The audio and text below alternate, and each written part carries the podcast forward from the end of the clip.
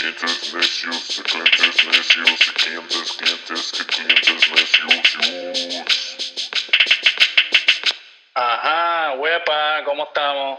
¡Hey, mi queridísimo DJ Chabacano! Aquí transmitiendo en vivo y en directo desde Johnson Heights. ¿Qué tal mi nuevo look de locutor? No, te, te queda, te queda más o menos bien. Es que estoy yendo a la escuela de locución por fin, después de tener 60 programas de clientes necios. te, te falta la voz 32.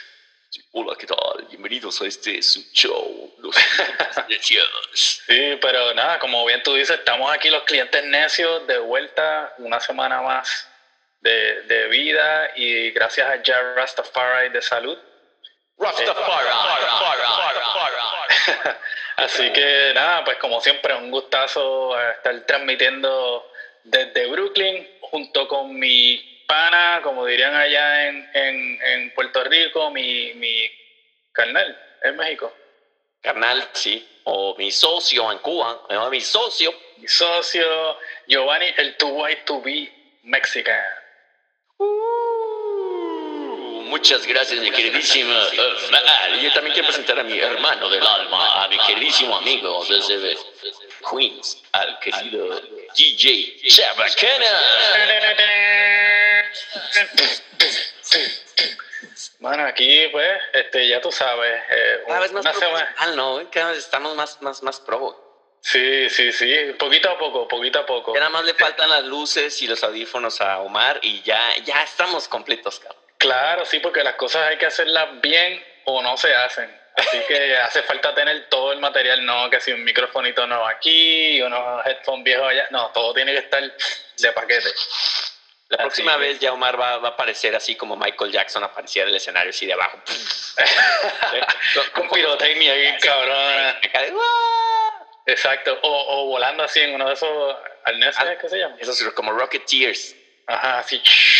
Que, justamente hablando de bandas, güey, este, me tocó ver a Michael Jackson. Y bueno, es, ¿cuál va a ser nuestro tema? ¿Cuál va a ser nuestro tema?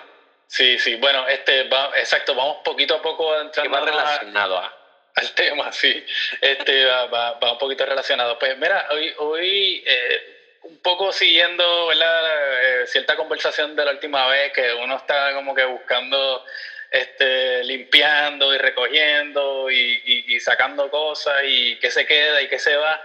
Este, y yo creo que una de esas cosas que siempre se quedan, por lo menos de mi parte, ¿verdad? Que eh, yo no transo con ellas, pues son este, esas bellezas joyas de, de camisetas y merchandising en general que uno pues este, adquiere en diferentes shows, conciertos, etcétera. Sí, tienes toda la razón. Este, hay, hay gente que es fiel eh, coleccionista de cada uno de esos eh, objetos de, después de un concierto, porque pues marcan un recuerdo. Obviamente siempre hablamos de la nostalgia y todo este rollo, pues obviamente tener un objeto que te haga recordar ese evento, ese concierto de tu banda favorita, pues es, es no, no hay mejor cosa que tener esa, esa pieza en tu colección, ¿no? Claro, sí, y fíjate, eh, inicialmente la- las compraba pensando en eso este, y no tanto en el beneficio que trae este para las bandas, aunque sí, o sea, uno siempre está pensando en apoyar las bandas, pero no fue hasta que empecé a tocar en bandas y a turear y eso que me di cuenta pues que gran parte de la subsistencia de la banda, especialmente mientras están on the road, Mm. es pues la venta de, de- de su merchandising, ¿no? Sí, que, que lo, lo hemos hablado, como dices antes, en, en la cuestión de, de, sobre todo más ahora con el streaming y eso, pues las bandas no ganan dinero y lo único que realmente las bandas pueden sacar un, un, un buen profit es de, ah, mira, traes un mezcal ahí delicioso. Que por cierto, quienes no, no nos están viendo, este, pueden ir a nuestro canal de YouTube en Clientes Necios o vernos en el eh, Premiere, ya famoso Premiere en Facebook, pero si no, síganos escuchando en Spotify, síganos. Pero bueno, ya después de hacer este comercial. Este, no, eh, yo, yo no sé qué te iba a decir, ya se me olvidó. Ah, pues mira, este sin más preámbulo, yo te voy a tirar este con lo que tengo puesto ahora mismo y no solo A ver, a ver. sencillo. Presumir, Mira, presumir. mira, mira, mira. Desorden público. Muy buen Sí. diseño de, de camiseta, ¿eh? Es- ese no lo veo muy bien porque como está en negro con sobre negro, A ver, ahí está. doctor Antonio. Doctor Antonio. ¿O qué dice? Eh, Esa es la armada, la armada. Daddy Yanka. Daddy Yanka. la armada. Ah, la armada. Maná. Maná. No, dice, dice, Aljona. el, el peor. Yo, sí, No que me acuerdo aquella vez que fui a ver Aljona. El, el Puerto tour de Rico. mujeres, ¿no? De Ah, mujeres. mira, hacerlo en público. Pues fíjate, mira, esta camiseta de desorden público, Ajá. de hecho, es diseñada por este por un artista mexicano. Eh, ¿Recuerdas el nombre? este, ¿cuál es el nombre de? Bueno, ahorita, ahorita Saldrá. Ah, se llama eh, Chema Scandal, of course. Él, él es un chamaco mexicano, skinhead, root boy, que, que hace diseños así como bien inspirados en arte mexicano, pero que pues, este, se ha hecho bien popular en la cuestión del, eh, ¿verdad? De, de los diseños de carátulas y este tipo de cosas. Pues esta camisa la adquirí en la última ocasión que tuve de ver a mi banda favorita de ska latinoamericano, los panas fuertes este, de Desorden Público, que de hecho este año están celebrando su 35 aniversario. Hace poco pues estuve en su cumpleaños este, ah, me dijiste. y estuvo bien, bien, bien interesante. Este, pero en esta ocasión este, yo los vi en el festival Nonstop, Non, Nonstop Ska eh, en México, eh, Ciudad de México, en el Palacio de los Deportes. Este, Eso Oh. fue en el 2018. Mejor conocido como el Palacio de los Rebotes, porque rebota mucho el audio ahí. Sí, sí, sí, pero, mano, tremendo concierto, este, especialmente cuando tocó Desorden, pero el resto del line-up de las bandas estuvo bien cabrón. Y pues fue una gran experiencia porque me encontré con varios panas de Puerto Rico que, o sea, nos encontramos varios panas de Puerto Rico que fueron a, a ver el concierto, este, fuimos juntos, eh, tocaron los panas de los Negros Vivos, que espero tener a Paito también aquí, eso es una banda de Puerto Rico. Este, y, y fue una tremenda experiencia, tú sabes, este, veintipico mil de personas, tú sabes, todos en la misma onda, viendo unas bandas de ska bien cabronas y, mano, tú sabes, camaradería por, por todos lados, hubo sus pequeñas revueltas, pero por lo general fue un ambiente bien chévere y fue una gran experiencia que, que, pues, que, que quería conservar, ¿no? Entonces, este, y especialmente, pues, recordarme de- del, del concierto de, de Desorden Público eh, y la, la gorra es de una, una, una banda de, de hardcore de la, de la República Dominicana que ahora están en Chicago, los panas de la Armada, que también esperamos poder invitar acá para que hablen de, de sus experiencias. Bueno, una banda que, que los conozco desde bien chamacos, este, ellos son una banda de hardcore bien comprometida, su compromiso va más allá de la música, sino que también trabajan con muchas causas que a ellos les interesan. Y más que nada son unos músicos bien cabrones que los he visto, tú sabes, crecer como músicos por los años y este, si tienes la oportunidad, pues chequeen su música porque aunque no te guste el hardcore, puedes poder apreciar como un, este, un- una banda que, o sea, al escuchar su, tu música, su música te das cuenta que, que son unos duros y que se han hecho juntos como banda. O sea, este show fue hace poco en una reunión de eh, un concierto que hubo aquí de hardcore, eh, fue la, el homecoming de otra banda bien famosa de hardcore de Nueva York que se llama Sick of It All. Este, y poder verlos a ellos abriéndole una banda legendaria de hardcore, pues fue, fue un vacilón cabrón. Lo más cabrón del show fue que este, no, no habían taquillas, así que este, utilicé las maniobras de los mañosos viejos del, del punk y pude, pude entrar allí al- a la sala de conciertos, o sea, una sala de estas masivas, y pude ver el show y la verdad que bien orgulloso de los panas y además de haber podido estar en un show de hardcore bien cabrón, así que esas son mis primeras dos, pero por ahí vienen más. No, y aparte también otra cosa que es interesante del, del merch es que es raro que tú te compres una playera de un tour de una banda si no fuiste al concierto, ¿no? O sea, tiene que ser en el lugar después de verlos. Y también creo que otra cosa que es importante es que depende del concierto, es qué tanto vas a comprar, te vas a decidir a gastar dinero extra para comprar mercancía, porque puede ser un mal concierto y obviamente no vas a salir del concierto y, ah, no, pues ya la playera no, pinche concierto horrible, ¿no?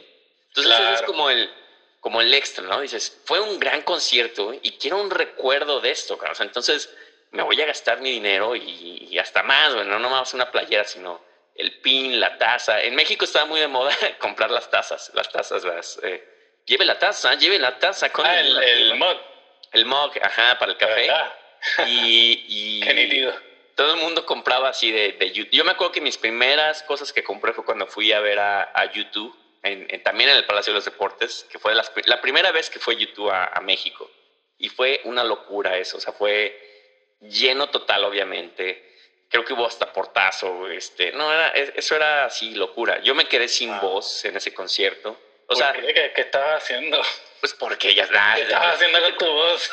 acabando, el, acabando el podcast te cuento. no, pues de corear las canciones. O sea, era una, una cuestión de que hasta gente que ni siquiera fuera tan fan de YouTube fue por el simple hecho de que era la primera banda ya a un nivel tan grande que iba a tocar a México. Porque fue, eso fue en los noventas cuando empezó este rollo del Tratado de Libre, de Libre Comercio entre México, Canadá y Estados Unidos entonces ellos fueron como la tercera banda que fue, o sea, primero fue Rod Stewart, después fue In Excess y creo que después fue YouTube. Entonces, la tercera banda grande, o sea, In Excess muy bien, este, Rod Stewart muy bien, pero YouTube era como la banda que estaba en su mero apogeo, o sea, era como la mayor banda que podía existir en, en el 92, pues, o 93. Y fueron bastante consecutivos porque recuerdo más o menos un orden similar de, de esas bandas yendo de Puerto Rico este, fueron más o menos, ¿verdad? sí, me imagino que eran parte del mismo tour, sí, pero obviamente la diferencia es que en México nunca, nunca había habido ninguna de estas bandas, entonces fue como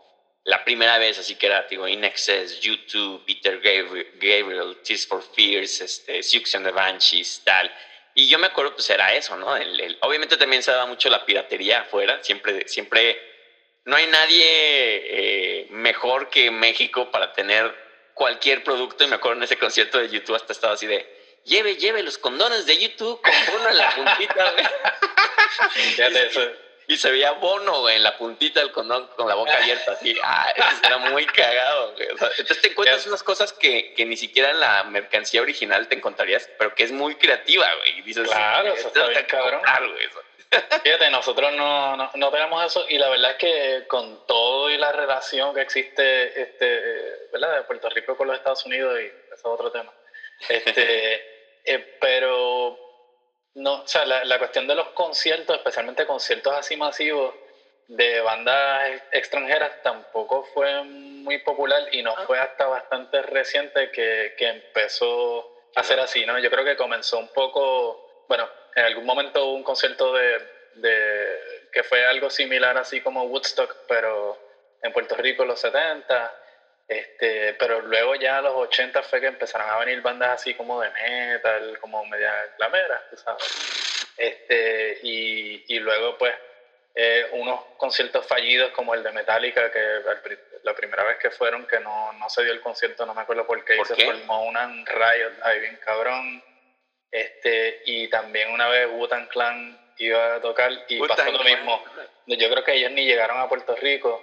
Este, y eso fue, tú sabes, otra, otras revueltas y, y, y, fue así más o menos, hubo sus conciertos aquí y allá. Yo creo que ya después con la fiebre del rock en español empezaron a venir más bandas en español y ya este, en general pues llegaron, tú sabes, más bandas de Estados Unidos o de, o de Europa. Pero sí, tampoco ha sido así como este, algo tan, tan recurrente, ¿no? Claro. No, y yo, este, sí, yo, yo creo que en ese sentido es más extraño que Puerto Rico no tenga esa, pues esa entrada, porque como dices, pues es, está aquí en Estados Unidos, entonces es muy fácil que, que, puedan dar el brinco allá, pero como dices, todo es cuestión de, también creo que es, es la cuestión de, como de medio de trends de las bandas, ¿no? Cuando un lugar se vuelve popular, Sí, yo creo, yo se lo, ahí, güey. se lo atribuye un poco también a que, o sea, en Puerto Rico había esta idea de que el rock no vendía, tú sabes. Mm. Y nunca fue como buen negocio hasta que se dieron cuenta, yo creo que más bien con el boom en español, que, que sí, mira, ¿sabes? esto vende, atrae gente.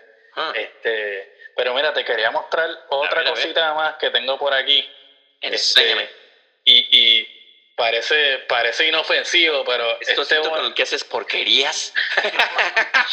este bonito osito que tengo aquí es, es, el que lleva un poco mis los pines que compro en diferentes shows este, o que también se las Oh. compro a las bandas para, o, o panas que yo quedan para apoyarlos, ¿no? Sí, eso es, promo- es, es publicidad. Quienes están viendo en, en, en, en video, pues van a ver que eh, Omar está agarrando un osito de peluche. Este, y los que escuchan en. Spotify le estoy describiendo. Y tiene muchos pines. ¿Tienes, cu- ¿Cuántos son los que tienes ahí? Este, esto es una pequeña muestra. Tengo una cajita llena de pines porque en algún momento empecé a pensar, coño, las camisetas son bien caras en los conciertos, tú sabes, y lo que hacía era que compraba los pines. Además de que siempre se me hacía difícil cargarlas por ahí. Sí. Este, pero últimamente pues he decidido comprar camisetas porque pues quiero... Que esa, esa era opción cool en México, porque te ibas adentro del Palacio de los Deportes y, y obviamente la, la camiseta oficial, ¿no? Y pues carísima, güey. Y ya decías, no, Exacto. pero pues nada más tengo mis 50 pesitos. Salías y afuera de 3 por 10, 3 por 10. Y, pues, Perfecto, con una tela horrible que a los tres días se rompía, güey. Pero Sí, ya tenías por lo menos tu camiseta oficial del concierto al otro día en la escuela ahí de. Fuiste a ver Exacto. güey. Sí, Sí, de- hecho, ayer. La, la vez que visité Ciudad de México pues tenía que ir al, al Chopo, ¿no? Ah, el pues sí, sí, sí. Este, y bueno, y había unas de camisetas, pero bien cabronas, Este de bandas y qué sé yo qué, pero a la que me las ponía eran como que los, los, los mal, bits ¿no? eran medio raros, eran súper calurosas y yo. Sí, porque obviamente son las camisetas más baratas. Quien- quienes no conocen el Chopo es este centro cultural de, de, pues donde se reúne toda la gente que, que es amante de la música, sobre todo metal, dark, gótico todo este rollo. Ahí encuentras la mejor selección de música eh, de underground en, en Claro, de hasta conciertos y Sí, sí, sí. discos, Yo llegué a comprar muchos VHS de, de mis bandas góticas ahí, de Cure, Siouxsie, y ahí, el concierto de, ahí te tengo el concierto de Londres, güey, ahí te lo con la, con la sinfónica, y yo, ay, ¿a poco, güey? Sí, Con los éxitos tal y tal y tal. Sí, güey, tal, cabrón, así, ahí con pósters de The Cure, me compré, me acuerdo una vez una manta de, de The Cure con Robert Smith así en gigante, cabrón, ahí col- la colgaba en una esquina, güey, Te pero compraste un muñeco de hule de Robert Smith. pues casi, yo era muy fan de The Cure, güey, casi, güey, si lo hubiera comprado si hubiera visto uno, güey. Ah, pues mira, Corillo, si alguien por ahí conoce a alguien en México que produzca los, los muñecos de hule de Robert Smith, Mándenme, ya sabes que los mexicanos somos muy, muy fans de The Cure, no sé por qué es ese fenómeno, pero yo creo que de mis amigos el 90% les gusta The Cure mucho, güey, o The Patch Mode, güey, esas son como las dos bandas casi mexicanas, y The Smiths, pues no se diga, ahora ya, ya, ahora ya menos, ahora que Morrissey se ha vuelto un poco, este, racistón y así, como que ha hecho comentarios un poco, eh, poco precisos sobre... sí, medio extraño, medio extraño, pero... Sí, yo creo que la edad le está pegando al pobre Morrissey, ya, ya. Sí, bueno, la- yo creo que si eres, si eres racista, debes haber sido racista por, por mucho tiempo, tú sabes.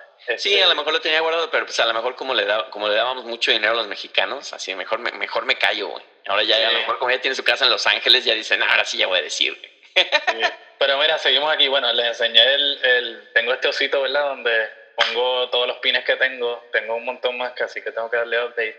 Este, aquí te enseño, te muestro otra. A ver, a ver. de, Uh, de Bad Manners, legendaria banda de ska de Inglaterra. Este, Muy como buena. puedes ver, pues está bien usada. malos hábitos. Ya, ya. La banda Malos Hábitos. Sí, si no has tenido la oportunidad de, de escuchar su música o verlo, una de mis bandas de ska favoritas. Este, esa camisa la tengo a propósito porque este, lo- u- eh, hace unos cuantos años atrás, pues mi gran amigo Johnny Boy, que con- con- gracias a él también pues entramos al concierto de ska en Nonstop porque Batman tocó, él es un pana de Puerto Rico que lleva muchos años tocando ska, es trombonista, y en los últimos años estuvo este, la banda tureando con Bad Manners y era como, Oh, wow, nuestro pana de Puerto Rico tocando con, tú sabes, una de las bandas más legendarias del ska, qué cosa más cabrona. Este, y, pero esta camisa que, que te acabo de mostrar eh, es de un, del primer tour, yo creo que él empezó a tocar con ellos, este, que fue en los 2000, eh, hace, qué sé yo, como 7, 8, quizás 10 años atrás.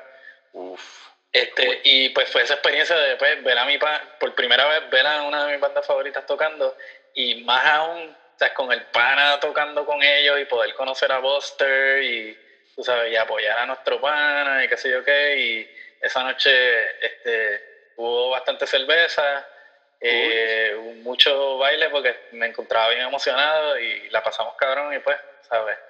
Ahí terminé con una, una donación de camisa porque eh, pues, obviamente tener las conexiones también ayuda a conseguir Ayuda mercancía. muchísimo, ¿cómo no? Oye, ¿cuál es el, el, el, el producto de una banda, de un concierto más preciado que tengas? Más preciado. Sí, así que hayas conseguido así de merch.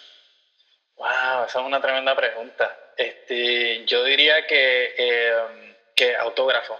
Sí. No, no tanto de merch, pero autógrafos en, en discos que yo que ya yo tenía y los traje y tú sabes, los cuidé durante todo el todo el concierto. De hecho, espérate, te voy a enseñar, me voy a parar aquí. Eh, eh, se, me, se me había olvidado que aquí en, en, en Nueva York, güey, es muy fácil que tú puedas tener autógrafos, porque las bandas casi siempre al final de los shows se, se van al- a la parte de atrás del escenario, que eso es algo que no pasa en México, güey. O sea, como que a, la a, a los grupos les gusta, les gusta tenerlos así como esos seres lejanos, cabrón, ¿no? Este, Exacto. entonces tocan y se van. Y aparte la banda pues se pone muy emocionada y eh, la emoción a veces puede, puede ir a, a violencia güey, y ya no lo hacen tanto. A lo mejor ahora lo hacen más. Yo creo que la gente ya tiene mucha, está más civilizada en conciertos, pero al principio era como Conciencia, sí. no, no, no, no, no había bandas. güey. Entonces cualquier banda que iba, ahora sí que hasta la más, la, la- la menos escuchada, güey, te, te eras fan, ¿no? Pero aquí tengo una de una banda que, de hecho, le mando saludos al, al, al Israel, eh, que él me, me- fue el que me presentó esta banda que se llama The Helio Sequence, de una disquera que me gusta mucho, que es Sub Pop Records. Ah, su Y- pop, claro. Y los tipos son de Canadá y son unos tipazos. Mira, aquí están los autógrafos. Este, este es uno de sus discos. Y como he ido a varios conciertos, ya casi son nuestros cuates, güey. Cada, cada que vamos a un concierto, güey, les compro un disco, güey. y este tengo, este, este otro, autografiado también por ellos. Hay que escucharlo. Y unos tipazos, güey. Sí, es un, es un rollo, pues ya sabes, de la onda indie, de la oleada indie de, de Canadá, güey.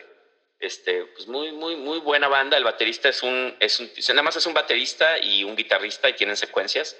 Y el baterista tiene una expresión tan cagada. Me acuerdo que la primera vez que el Israel me dijo, eh, cuando nos fuimos a ver, me dice, güey, cuando salgan al escenario, güey, fíjate en el, en el baterista, güey.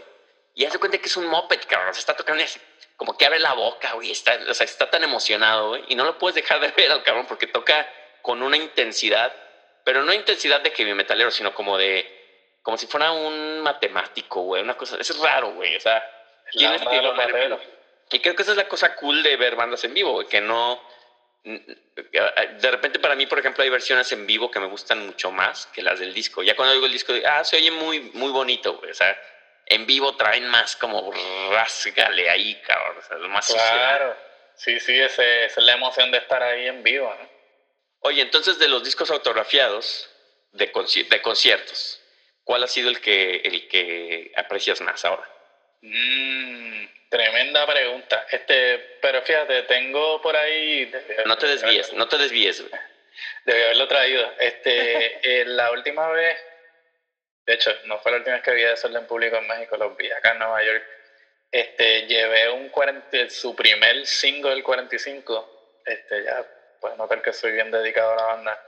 Este, lo llevé para que me lo filmaran y, y ellos estaban súper emocionados porque ellos nunca habían visto el sing- su primer single, este, Wow.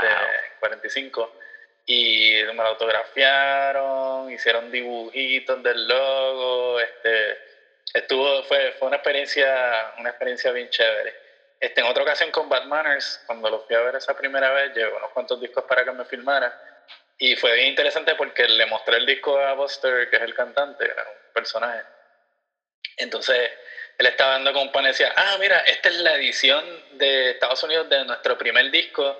Y yo, o sea, este, yo odio la foto que nos pusieron porque era como, el tipo tiene, este personaje, se llama Buster Blood Vessel, este, que es como un skinhead gordo, bien grande, y es como bien... ¡ah! Entonces la portada del disco es como él con al frente de una mesa de estas victorianas llena de comida así, de estos manjares con jamón con... Como un glotón, ¿no? Exacto, entonces sale así con jamón, comiéndoselo ahí. Y, y entonces me dijo, no, no, o sea, no, tampoco era por, por discutir conmigo, pero está, él estaba hablando con su pana contando esa historia, como que, bueno, qué cool que me, me, me di el autógrafo y me ¿sabes? conocí algo más sobre el disco que tengo y la historia de ese disco, así que yo diría que esos, esos dos son bastante, bastante importantes. Yo, yo, yo me hubiera muerto por tener uno de, de David Bowie, cabrón, que nunca tuve, cabrón. Es una Sí. tristeza, güey. Y eso también son, son cosas que, que lo, creo que tú me lo habías dicho alguna vez. Me dices, güey, antes no pedía autógrafos después de los conciertos, pero pues, estoy aquí en Nueva York y quién sabe cuándo vaya a ver a este artista, güey. Entonces hay que sacarle, o sea, hay que quitarse la pena y volverse fan. Creo que es en un concierto, porque Nueva York ya sabes que tiene la fama de que te ves muy mal si le pides autógrafo a alguien que ves en la calle y así, ¿no? Pero yo creo que en un concierto sí es válido, porque vas a eso, vas a ver a ese artista y ese artista también se presta para pues, dar autógrafos y se vaya un, a la parte de atrás para de, de, la entrada del, del, del venue para firmarte y tomar fotos y todo. Entonces, yo antes tampoco lo hacía, pero me acuerdo que cuando me dijiste eso se me quedó muy grabado y dije, pues sí, claro, o sea, cuando a lo mejor nunca voy a volver a ver a, este artista, y está, está chido, güey. También, ¿sabes? Un muy buen autógrafo que conservo, güey, y no fue de un concierto, fue de una conferencia que tú me invitaste en NYU, es de este Tom C. Ah, de Tom C, sí, sí. Que tú me performance que hizo ahí, era ahí. increíble, cara. Casi haciéndole el amor ahí a la guitarra. Eso fue, fue medio raro, pero bien interesante. Fue medio raro, pero muy interesante. Y me acuerdo que tú me dijiste de, oye, pues ahí va a estar ahí este cuate, Tom C., no sé si te guste. Y no sabías que me gustaba mucho, pero yo soy súper fan, güey, de los tribalistas, de Caetano Veloso. Mi hijo se llama Caetano. Y este y me acuerdo cuando me dijiste, fue así como de, no, pero por supuesto que yo estaba que no me la acababa, güey. Así, y era cuando pedirle un autógrafo a él, fue, era así como eh, imposible para mí. No, no, cuando yo vivía en México y escuchaba la música de, de todos estos cuates, jamás se me hubiera ocurrido que iba a, a, estar, una en un foro tan pequeño como es el King Juan Carlos, que es un lugar, quienes no lo conocen, que caben, que 50 personas. Sí, más, o menos. Más o menos chiquitito, es como un forito de, de cine muy bonito y este y pues ahí tenerlo a cuatro filas platicando y hablando sobre la música brasileña y todo este eh, dando una cátedra ahí muy interesante y como dices un performance muy extraño sí o que ni tocó la guitarra era como que estaba ahí va sí, qué hace con ella sí eso es muy cagado pero eso es, esa es la parte padre de los artistas que son impredecibles güey y claro sí sí es parte y el performance es eso no sí utilizar todos los elementos Sí, y ese es, este ese es, uno de los grandes recuerdos que, que, guardo. Yo creo que ese es mi, mi, objeto más valioso, créaslo, ¿no, mi queridísimo Mari? Mira, te voy a mostrar otra camisita que tengo aquí. A ver, a ver. Paito. Punta, ¿qué? Punta Brava. Las, las galletas de Punta Brava. este, este, eh, la camisa de, de Paito de los gaiteros de Punta Brava. Esto fue un concierto que fui a ver aquí en el, en el salón ese del Lincoln Center, ah. que está, que, que, es como un salón cerrado, que está por allí mismo. Este, y ahí tocaron los gaiteros y pues fue mi primera experiencia viendo así como un, grupo de, de, de, de gaitas, ¿verdad? Este, tocando todos esos ritmos tradicionales de Colombia. Y la verdad que me impresioné tanto porque el Paito es un señor bien anciano, tú sabes, y y fue, fue bien bonito porque la música estuvo bien buena, la gente lo estaba disfrutando, los músicos eran parte de su familia también y ellos son, pues, ¿verdad? De los pocos que llevan estas tradiciones de, de raíz, ¿no? del lugar originario. Y me pareció tan y tan cool, además de que tuvieran camisas cool, porque otra cosa que te Esa camisa está muy cool también. Quienes están escuchando en, Spotify es una, es una camiseta roja que tiene, el, tiene, la tipografía está muy, muy chida y sale, sale la, la foto de, de, él así de frente, pero con, es, es como con un amarillo, o sea, es, es, es este... Sí, es un poquito así media, ajá, como, como media psicodélica. Y en parte este, también hablando ya un poquito más nerd sobre el merch, este, también me, me, me gusta mucho la idea de bandas que tengan merchandise que no sean, por lo menos para los estilos que a mí me gustan, por lo general son camisetas negras, ¿no? Entonces llegó un momento que ya tengo tantas camisetas negras de bandas que yo decía, coño, mano, tú sabes, no, puede, no hay algo más colorido, no hay alternativas, tú sabes. Entonces lo que me he dedicado también es a coleccionar camisas de bandas, de shows, que, que no sean necesariamente negras, ¿no? Hay pues mira, que es inevitable justo se viene muy bien el, el, merch que te voy a enseñar a continuación, porque justamente es una camiseta que no es negra y que es justamente el color de la portada de su disco, que es eh, New Order, que es esta aquí, la voy a enseñar en la pantalla. Quienes no la vean, es, es la portada de su disco Movement, que es el ah, de, cabrón. The Factory de, de 1981 y este es el disco que rompió entre la transición de Joy Division y New Order, fue cuando se murió Ian Curtis. y no sabían qué carajos hacer, si mantener a Joy Division o a New Order. Y ¿Tú? sacaron ¿No este sabías qué hacer tú? Yo no sabía qué hacer y les dije, muchachos, pues hagan una banda con New Order, güey. Hagan una banda nueva y le, le ponen New Order. Y ya cantas tú, Bernard, güey. Pues ya, güey, todos felices, cabrón. No, y fue, obviamente, fue, fue ese cambio donde ellos no sabían qué chingas hacer y, y sacaron este disco, que a mí me gusta mucho porque es, es como esa transición en, en la parte punk de Joy Division, donde todavía hay canciones de, de Ian Curtis y ya retomando el guitarrista, que es Bernard Sommer, que después ya fue el vocalista de, de New Order y ya, ya hay como cosas electrónicas, más secuencias, un poquito. O sea, es entre un dark ahí goticón electrónico, este, que suena entre Joy Division y quiere ser New Order, pero todavía no es, güey. Entonces, pues bueno, cuando vi esta playera después del concierto, que también fue una chingonería porque venía de trabajar, güey, fue cuando en mis días de que trabajaba en, haciendo booking en, en Casa Mezcal, que les mando saludos a los de Casa Mezcal, y ahí trabajaba una chava que se llama Chloe Moon, que es inglesa, y ella tenía a su vez un novio, que es ahora su esposo, güey, que trabajaba en una agencia de publicidad. Y entonces, no sé, siempre hablábamos, yo le decía, a mí la música inglesa me encanta, güey, y tal, y ah, sí, hablamos de New Order y no sé qué, y de Patch Mode, y bla, bla, bla. Y en una de esas, güey, pues, eh, fue a trabajar, güey, salgo de trabajar y ya llego a la casa, güey, estaba cansadísimo, güey. Y en eso me manda un texto de, oye, mi novio me, me dio boletos para New Order, güey, tengo cinco boletos, güey, sé que a ti te gusta, güey, ¿quieres venir? güey?" Yo, a huevo, yo así de, Sí, vamos En- para encima. en cuanto entré a la casa, güey, este, le digo a Carlina, mi chava, de, oye, este, pues ya me voy. ¿Y qué? Dice, acabas de llegar, güey. Yo, es que me invitaron a este concierto, no hay bronca. Yo, sí, ya vete, yo sé que te encantan los conciertos. Eso es lo bueno de tener una mujer que te comprende y te deja ir a conciertos. Sí, sí, no, que, que, y qué bueno y qué, qué buena oportunidad que tuviste de que te dieran una, una taquilla para ir a ver a New Order. Taquilla para ver a New Order, este, y pues obviamente lo, lo menos que pude hacer fue comprar esta playera y después y le compré una a ella también, porque ella, no, yo quiero, yo te la regalo, obviamente, por favor. ¿A, a tu esposa? no, no, a mi amiga, güey. Ah, ok. A mi esposa, Oye, no, no sé si le gusta New Order mucho, de hecho, es buena pregunta. ¿Tú, tú crees que, que si Joy Division hubiera continuado, hubiera. eh, Quizás esto, esto es otro tema. Ese es un- Hubiera sido. O sea, ¿tú crees que New Order era la- a lo que se dirigía Joy Division? No, en lo absoluto. Yo, yo dudo que Ian Curtis haya aceptado que la banda se volviera electrónica. Yo creo que hubieran sido mucho más oscuros que, que como fue The Cure o Siouxsie. O sea, yo creo que ellos hubieran sido los más oscuros de toda esa camada de gente de Bauhaus y tal. Porque ya eran muy, muy oscuros. Y Ian Curtis, pues era bipolar, güey. Entonces él ya traía ese rollo de depresión y tal, güey.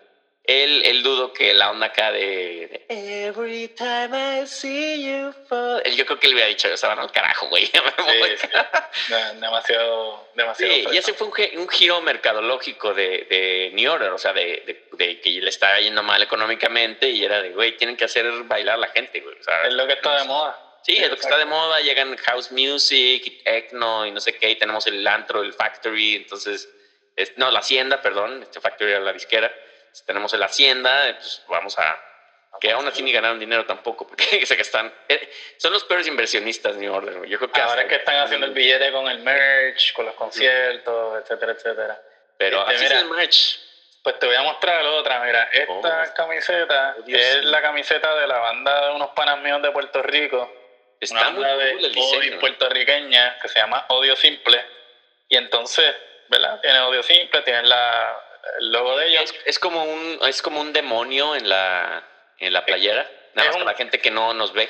ajá, es como, un- es como un calvo skinhead enfogonado, Este- Demasiado, parece un demonio. Sí, en- entonces abajo puedes ver eh, el, ¿verdad? Este, ellos son de un pueblo en Puerto Rico que se llama Ponce. Este, y presenté esta camiseta hoy aquí en nuestra conversación. Este, bueno, por un lado porque quería traer una camisa de alguien, de un grupo de unos panas de Puerto Rico.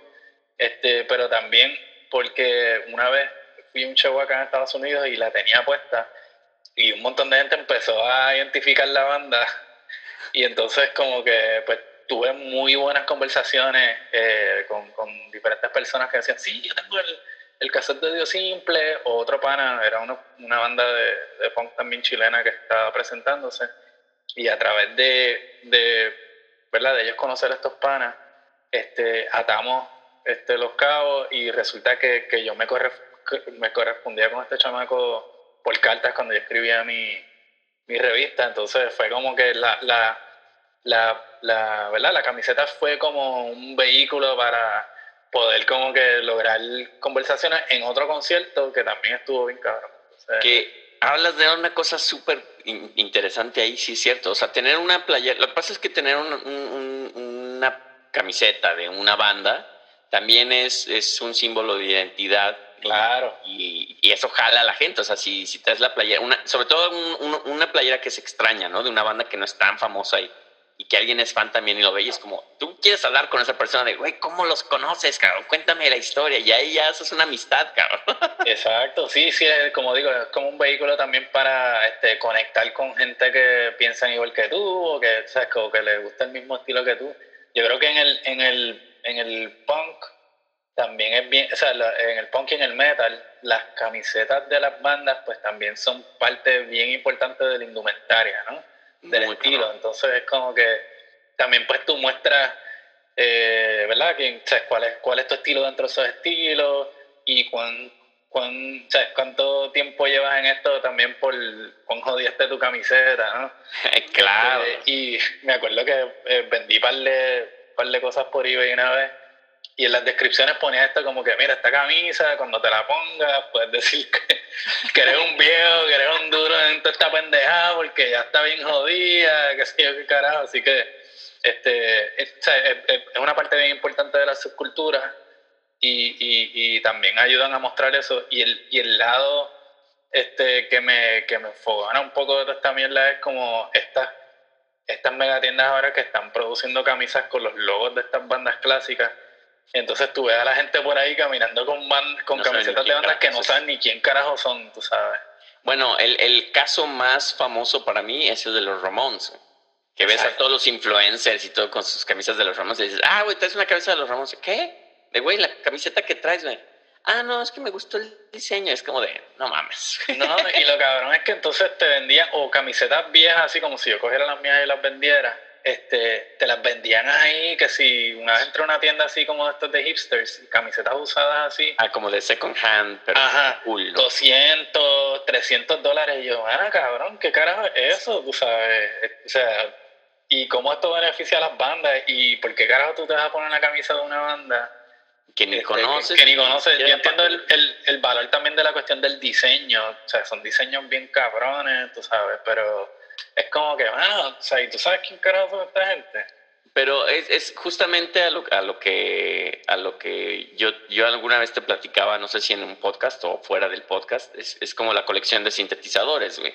Ahora, por ejemplo, o sea, tiene mucho que ver, como dice, los trends, ¿no? O sea, si, si Kim Kardashian se puso una camiseta de los Ramones, que creo que eso fue lo que pasó, no sé si fue ella, pero alguna celebridad, güey todo el pinche mundo va a ir a comprarse la misma camiseta, aunque no conozcan a la banda, ¿no? O alguien, eh, algún artista pop se pone su camiseta de Clash, güey, todo el mundo va a irse a comprar su camiseta de Clash, aunque no los conozcan, En el mundo de los sintetizadores, güey, ahora pasa lo mismo, o sea, sale Stranger Things, salen los productores explicando que hicieron la canción con, con este sintetizador Roland, el SH101, y ese, ese sintetizador lo encontrabas en 300 dólares. Ni siquiera es un, sintetizador, no es el mejor que existe en de esa época de los 80.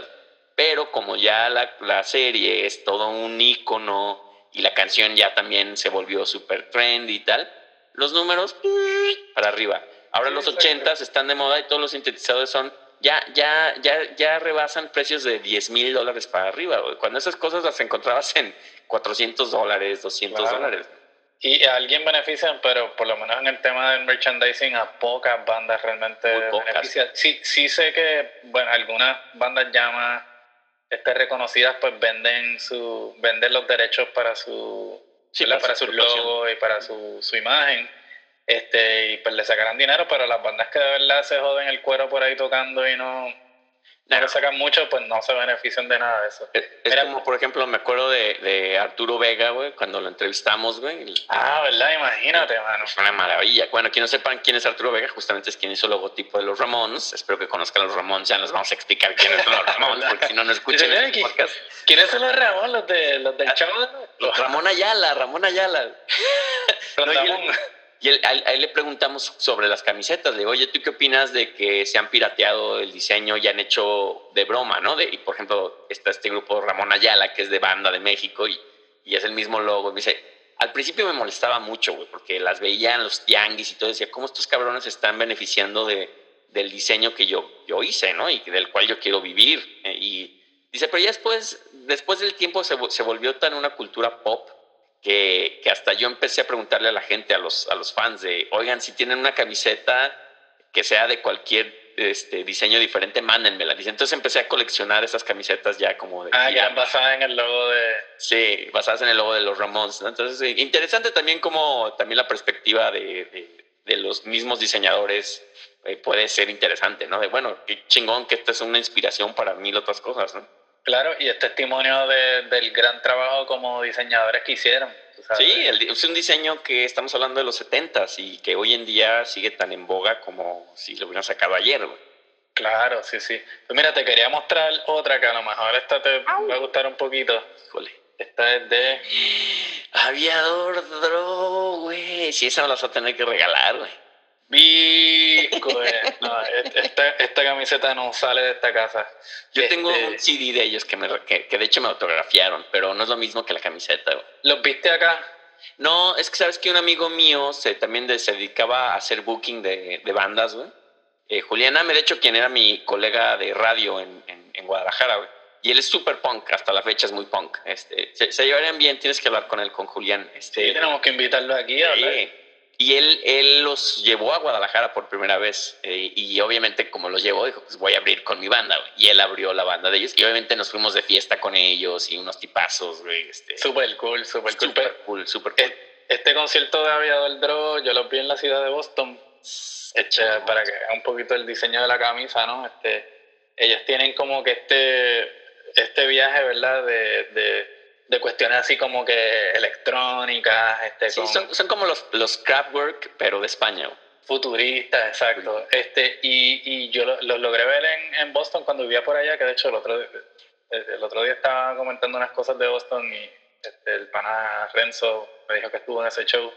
Este, y, y fue un show bien cabrón porque no había casi nadie. Este, ¿En, o sea, en, Estados Unidos, pues la gente no, no, sabía quiénes eran ellos. Habrían 10, 12 personas, tú sabes. Sí. Este, pero esa gente tocó como si hubieran habido 100 mil personas, tú sabes. Era como que tenían todos los props, se cambiaron de indumentaria un par de veces, tú sabes. Hicieron el show entero como si lo fueran a hacer donde quiera. Y, bueno, súper emocionados, todo bien cabrón.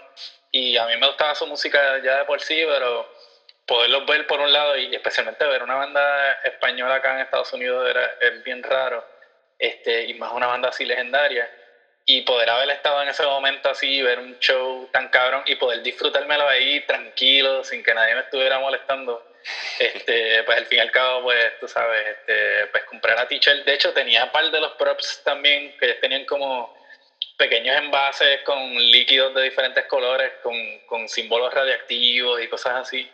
Este, tenían unos cuantos de esos, a lo mejor todavía están por ahí.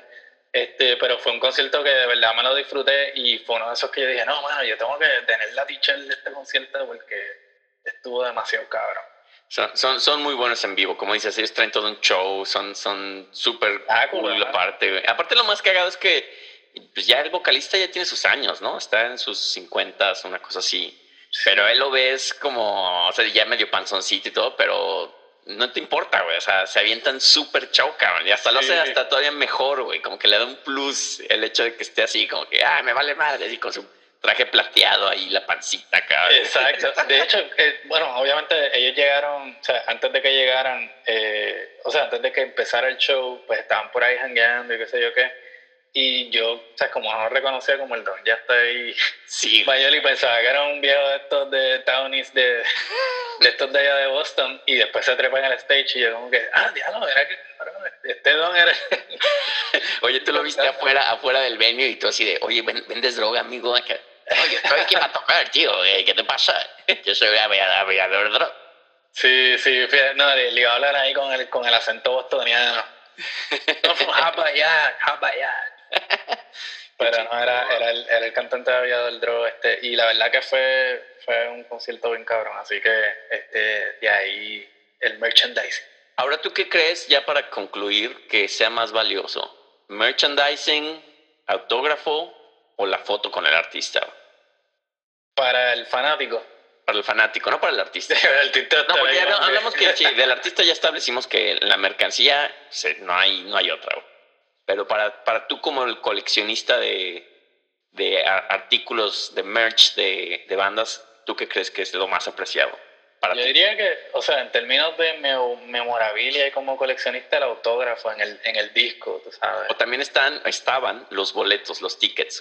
También, fíjate, sí, esa es otra. Este, yo lo que tengo son autógrafos en disco y, y para mí eso es lo más valioso porque la foto pues la tienes ahí y, y la ves, qué sé yo, de mil en cien. Nada más este, es para presumirla en, inter- en internet, güey. Ahora sí, exacto. Este, ahora te sale y después, dos años después, la ves en tu recuerdo del año, qué sé yo, qué, tú sabes. Yo, este, yo tengo una foto con, con Alfonso Cuarón y no sabes cómo he reciclado esa foto, cabrón. O sea, cada que gano un premio, así cada año, güey, ya, ya casi se ve, se ve joven el, el Cuarón, güey. Ah, ya con Cuarón, güey. Tiene, tiene 40 libras más en la foto. Yo- 40 y yo me veo como de 15 años, cabrón, así de, de, güey, esa foto ya es, ya es casi antigüedad, cabrón. Y todavía Sí. "Aquí con mi amigo Cuarón.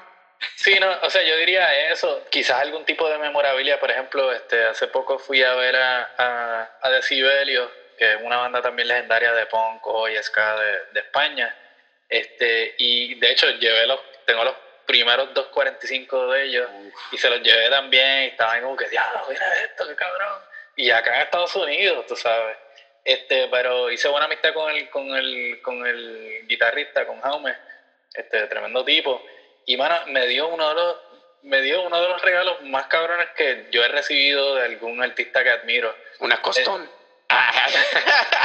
Ese eres tú, cabrón. Ah, ahí. No, mejor todavía. ah, cabrón. Una costón. Este, Primero entendí que diste un tostón y yo, Eh, Nada, una costón. Una costón. por el delay. Este, no, mano, me dio eh, su uña de guitarrista, de guitarra. Yo pensé que se la arrancó y dije, qué freak, güey. Ay. Ay, güey. Eso estaría más cabrón todavía. Esa será la mejor memorabilia que puedes tener.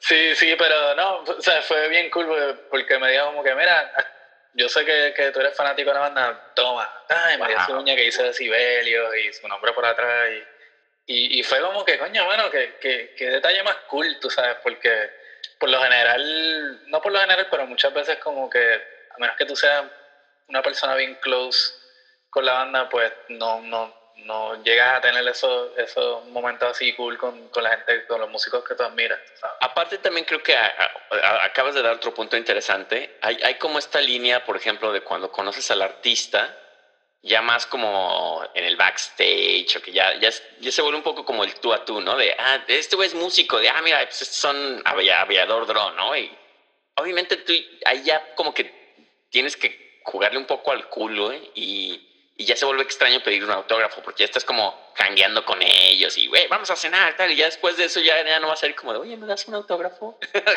Es medio estúpido, ¿no? Pero Sí, sí, si vas como en cuestión de al concierto y estás disfrutando la banda y tú eres el, el- la audiencia y tal, sí, y vas y dices, oye, güey, la neta me encanta tu música, es un autógrafo, tal. O la parte, como dices, de que ya estás cañando con ellos y estás platicando y sale de ellos, ¿no? De, oye, mira, pues ahí te va este regalo, cabrón. Claro, sí, Ese es yo el creo- más, más preciado, ¿no? Sí, sí, no, definitivamente. Este, y yo creo que en términos de la estrategia eh, de los autógrafos, lo mejor es ir con el disco con una pieza de memorabilia que, que tú tengas, ¿no? Que, que tú le demuestres al artista como que, mira, o sea, yo, yo valoro tu arte más que dame un autógrafo ahí En un papelito. en un papel, tú sabes, ¿qué, qué carajo vas a hacer con te eso? digo que a mí, me pasó así con Depeche Mode, güey. Porque tengo que me, lo me encontré a David Gahan en el aeropuerto en México, güey, eh, yendo a dejar a una tía, güey. y mientras esperaba, pasó David Gahan y, y yo así de, ¡ah! Yo era mega fan en ese entonces, te hablo del 92, 93. En esa época de los conciertos de México. Y mi, mi primo se para en el carro y me dice, ya, súbanse, güey, ya, ya, ya, ya hay que irnos, güey. Yo voy volado al carro y digo, güey, dame una pluma, dame un papel. Pero yo así como fan, fan, ¿no? Yo, rápido, ¿y el qué? ¿Qué te pasa? Yo, güey, eh, Depeche Mode, David Gahan, eh, eh. Güey, ten el papel, no sé qué chingados es, pero córrele, cabrón. Yo voy, ya voy ahí, güey, me detienen el seguridad de, de Depeche Mode porque me vio muy, muy alterado, cabrón. Mira, tengan cuidado. Así de fan, güey. Y yo, güey, yo por favor no me puedes detener, cabrón, no sabes cuántos años yo he querido ver a este cabrón, lo vi ayer en el concierto y tal. Y el güey obviamente así como de, shut up, así, vete, no, y yo, maldito, cabrón. Pero después llegó la novia de mi, de mi primo en ese entonces, ahora su esposa, y me dice, güey, ahí está sentado, güey, o sea, donde están las maletas y estaban como remodelando el aeropuerto en México y te podías pasar por la parte donde está la, la que te atiende, güey. Y yo, pues un volado a ver quién va a pedir el autógrafo, ¿no? Ya, pues le tocó a ella. Yo, vas, güey. Y ya después eran un ticket justamente como tú dices de un autobús, güey. Y ya pues él firmó ahí, ¿no? Y era en su época de drogadicto que el tipo estaba casi pasadísimo ahí, a punto de morir. Este, y ya teníamos el, el autógrafo y me dice, pues tenemos un autógrafo y ahora qué hacemos, güey. Y yo, puta, yo, pues, un volado también, o sea, flip the coin. Y como soy pésimo para eso, pues perdí, güey. y ella se quedó con el autógrafo. Ah, Pero aún así, como dices, no estaría tenerlo en un papelito ahí de un, de un autobús, es como que, ah, Digo, lo puedes poner que se lleva un marquito o lo que sea, pero, pero sí es como. es como, mm, mm. Exacto. La otra, Pero- ejemplo, que es fuera de la música, perdón, Omar, ya para ahora sí ya. Este es eh, uno de los que guardo más recuerdos eh, inolvidables es mi guante. Un costón. No, una costón con el canelo. ¿no? Con, Ay, qué musculoso. con Arjona. Con Arjona sería más bien una golpiza que le daría al cabrón.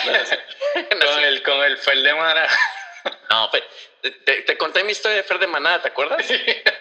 Me quería dar un autógrafo, me fui, güey, y así de nada, Ni para venderlo en eBay, cabrón.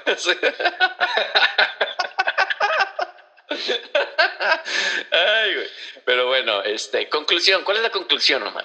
Pero perdona, ¿qué, ¿qué fue lo que dijiste? Que te interrumpí. No, ya se me olvidó. Ah, no, que te digo que tengo ese guante de Gennady Golovkin y Ah, digo. Elo ok. Álvarez, güey, que esa es una maravilla. Yo, yo no era, yo ya sabías que no era muy fan del box, pero por mi trabajo, cuando trabajaba en HBO, pues obviamente me volví muy fan. Ahí fuimos a algún, alguna pelea de box tú y yo, que no me acuerdo Sí, cuál no. fue. ¿Quién fue? Eh, eh, Terence Crawford, yo creo Ah, que fue. Crawford, sí, cierto, ahí en el Madison Square Garden. Y también estuvo el Diamante Verdejo. Ah, el diamante verdejo, sí, cierto, sí, cierto. Y bueno, pues obviamente tener mi, mi guante, no nada más es, es la memorabilia de esa pelea, sino que también como un muy buen recuerdo de un trabajo que yo nunca pensé que iba a tener, que era hacer cubrir peleas de box, güey, que yo cero, cero deportes, cabrón. Y qué divertido, ¿no? Me, me acuerdo, no sé si te acuerdas, pero lo, ya, y ahora sí va a terminar. Sí, Esa pelea que fuimos que, que estaban, los, estaban los chamacos, o sea, uno se, se envuelve en las peleas de boxeo, qué sé yo qué, y yo empecé a gritar y, el chamaco del frente me dice, what is it that you said? Eran unos chamacos afri- African American. Ajá. Y yo le dije, mátalo. Y, le decía, Así que él gritaba, mátalo y también. el tipo decía, ¿qué, qué, qué, what, what does that mean? Y yo, kill him. Y yo, mátalo, mátalo. Y después ellos empezaron también ahí, mátalo, sin saber qué onda. Eso estuvo bien cabrón, mano. En verdad, ese, eh, debemos hacer otra de, de- del boxeo. Sí, debemos hacer uno del boxeo, que es... ah, bueno, no podemos hablar de la, de la música en el boxeo, porque hay, eh, hay una parte muy importante que es cuando entran los artistas, los boxeadores, perdón, al, al ring. Entonces, eso es una selección musical que tiene que estar muy bien curada y que habla de la personalidad. Podemos hacer uno después de eso. Sí, claro, también. Y de, y de quienes cantan los, los himnos. ¿no? De- Oh, man. De hecho, eh, mi, mi tío Felipe Rodríguez Lavoz fue el primer puertorriqueño en cantar este, un himno nacional en una pelea fuera de Puerto No, pero espérate, porque ya yo, ya voy a empezar a sacar las historias del box, güey. Mejor si hagamos un No, para episodio, porque yo ya, ya voy a empezar así de, ¡yay! No, pero no, hagamos Sí, uno sí. y despidámonos de estos, mi queridísimo Omar DJ Chabacano. Un Claro. placer, como siempre, un regocijo tener a DJ Chabacano. Igualmente, este, aquí poder compartir con, con el Giovanni Tu Way To Be Mexican y como siempre, pues síganos en todas las redes, at clientes necios, en todas las redes que tú te puedas imaginar, en tu proveedor favorito de podcast. Inder, Puedes OK encontrar- Cupid, ahí estamos en todas partes, cabrón. En todas partes sí, y, y, nada, pues ya después de aquí, de esta charla sabrosa, nos vemos en, en Instagram, en el After. Así en que, el After Party, sí. Si están por ahí también, pues compartan sus fotos de memorabilia, este, sus camisetas o gorras o pines favoritos, o de, su, o de sus acostones. fotos de sus acostones. Yo conozco un par de gentes que no voy a decir sus nombres, que tuvieron sus acostones con celebridades de la música. Pero ah, no, pues eso, por favor, compartan, no tienen que, tú sabes, decir nombre, pero... La, la, selfie ahí encuerados, ¿no? Ahí. no, no, no. Pero, no, no. Pues estamos y gracias por sintonizarnos y nos vemos en la próxima. Gracias, hasta la próxima. Chao.